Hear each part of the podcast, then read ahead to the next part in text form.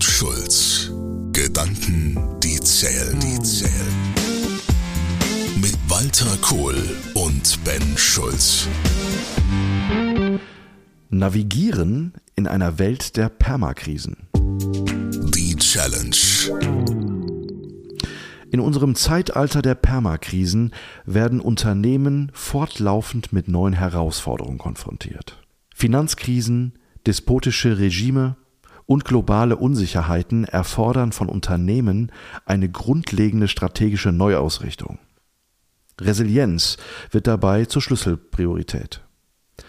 Eine Studie von PricewaterhouseCooper hebt hervor, dass 83 Prozent der deutschen Unternehmen Resilienz als eine ihrer wichtigsten Prioritäten ansehen.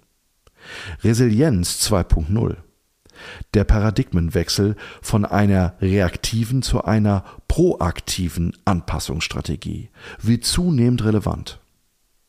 Bounce Forward statt Bounce Back beschreibt die Notwendigkeit, sich an neue Gegebenheiten anzupassen und kontinuierlich zu entwickeln. Doch zwischen Erkenntnis und Umsetzung klafft eine Lücke. Während die Bedeutung von Resilienz erkannt wird, zeigen Studien wie McKinsey, die State of Organizations, dass viele Unternehmen noch hinter ihren Möglichkeiten zurückbleiben.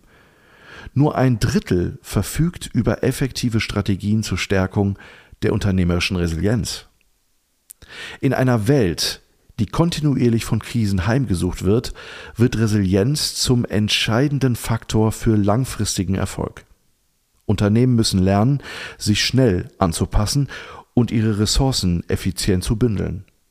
Resilienz 2.0 ist daher kein Trend, sondern ein entscheidender Imperativ für jedes Unternehmen. Die Analyse. Kann man nur einen Satz sagen, ja, stimmt.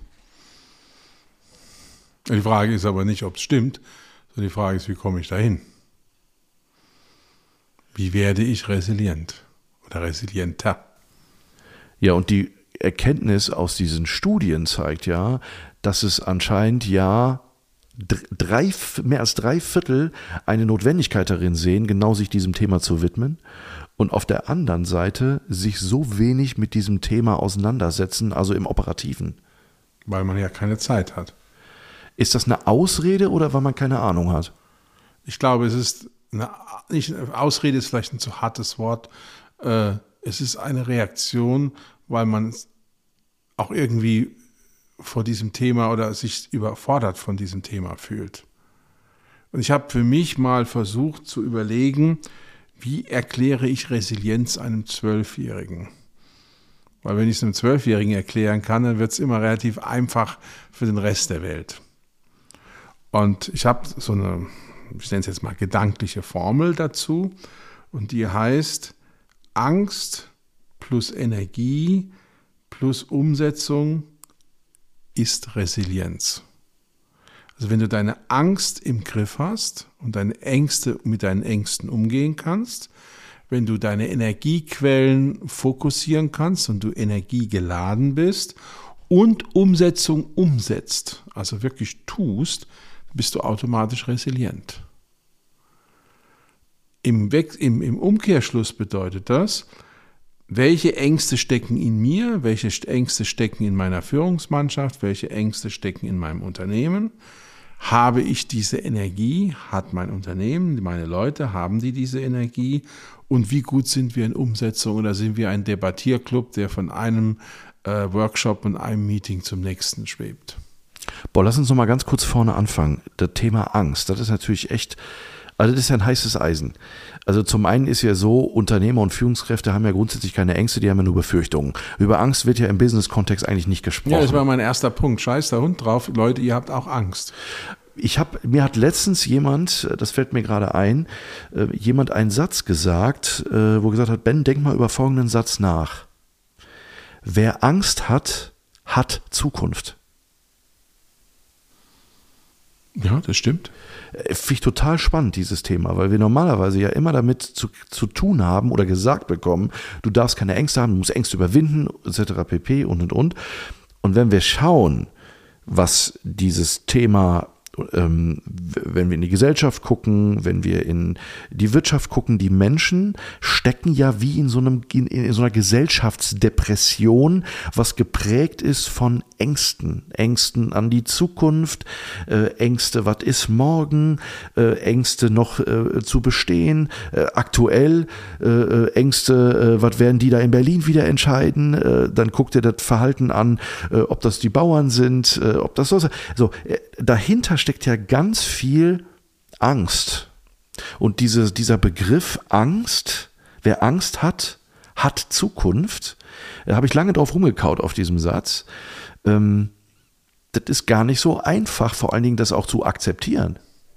Ja, ich habe an der Stelle noch einen kleinen Klemmer. Und zwar ist mir das Wort Angst zu pauschal.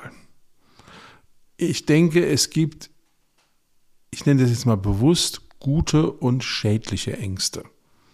Also eine gute Angst ist, wenn ich nachts um drei bei starkem Regen mit einem dunklen Mantel auf der Überholspur der Autobahn spazieren gehe, sollte ich Angst haben, weil es ist eine gute Angst, weil es ist keine gute Idee, nachts um drei auf der Überholspur der Autobahn spazieren zu gehen. Vielleicht ist es eine Mutprobe.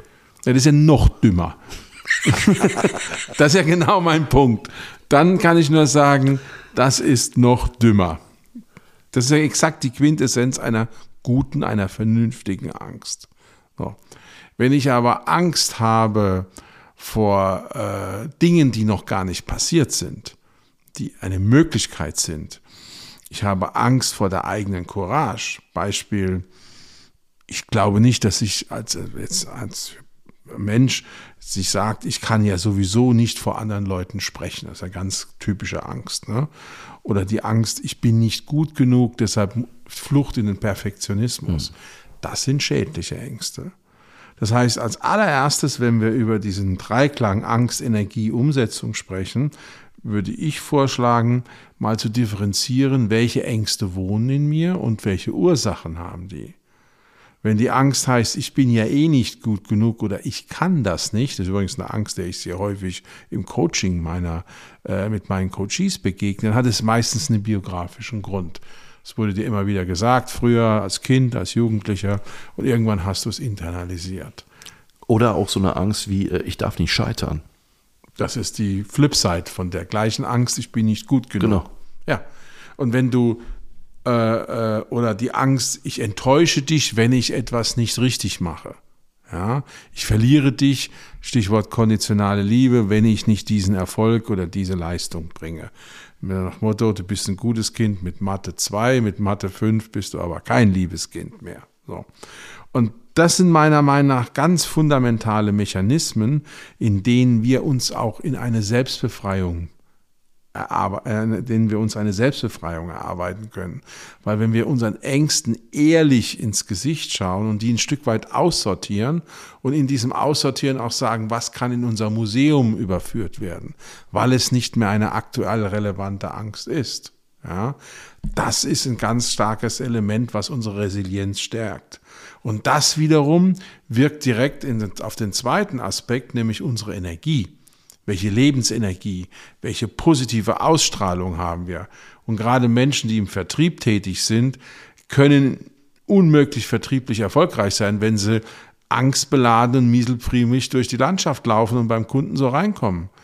Der Kunde kauft dich ja mit. Der kauft dir in Anführungszeichen deine Haltung, deine Einstellung, deine Überzeugungskraft mit, deine Energie. Mhm. So, und damit sind wir wieder beim Thema, welches Element gehört in diese, in diese in dieses Gesamtbild Resilienz rein.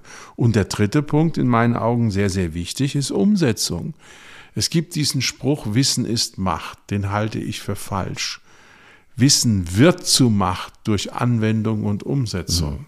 Mhm. Ja, wenn ich der grandioseste Programmierer bin, aber grundsätzlich mit meinem Bleistift nur Strichmännchen auf dem Tisch male, dann werde ich keinerlei Impact haben und dann habe ich keine Macht.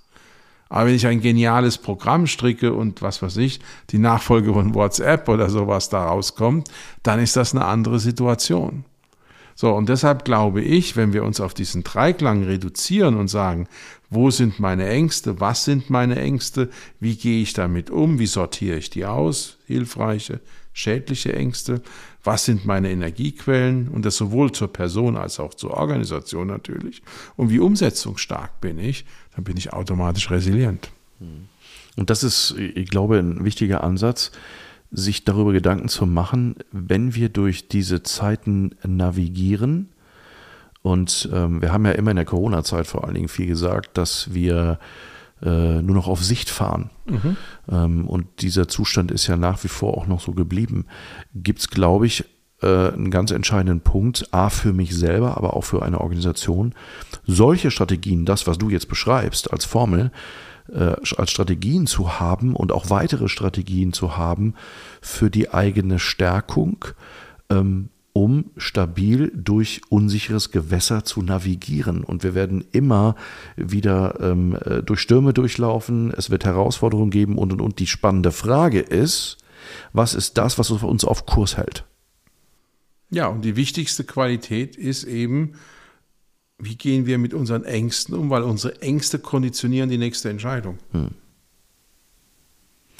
Wir erleben ja momentan an vielen Stellen so eine Abwartmentalität und zwar aus Angst, keine Entscheidung zu treffen. Also das läuft mir ja jeden Tag in der Wirtschaft über den Weg gerade. Ja klar, oder die Angst, die falsche Entscheidung zu treffen, weil wir nicht genug Entscheidungsgrundlagen haben und auf Deutsch gesagt spekulieren oder wetten, wagen, such dir das Wort aus müssen auch das ist nicht neu. Das Motto mhm. der Rothschilds vor 250 Jahren war Wagen und Wägen. Ja, wo sind wir? Genau da. Und meine Meinung ist, die Welt können wir nicht ändern, wir können nur unseren Blick auf die Welt ändern.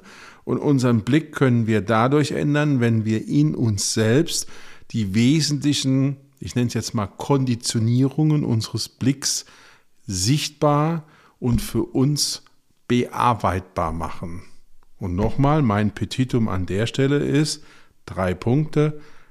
Ängste sortieren in gute, in schädliche Ängste, Energiefresser, Energiequellen, Energiestärker aussortieren und gezielt an der eigenen Umsetzungsstärke arbeiten. Und das mündet meiner Meinung nach automatisch in Resilienz. Kohl und Schulz. Gedanken, die zählen, zählen. Mit Walter Kohl und Ben Schulz. Weitere Informationen im Internet unter kohlundschulz.de.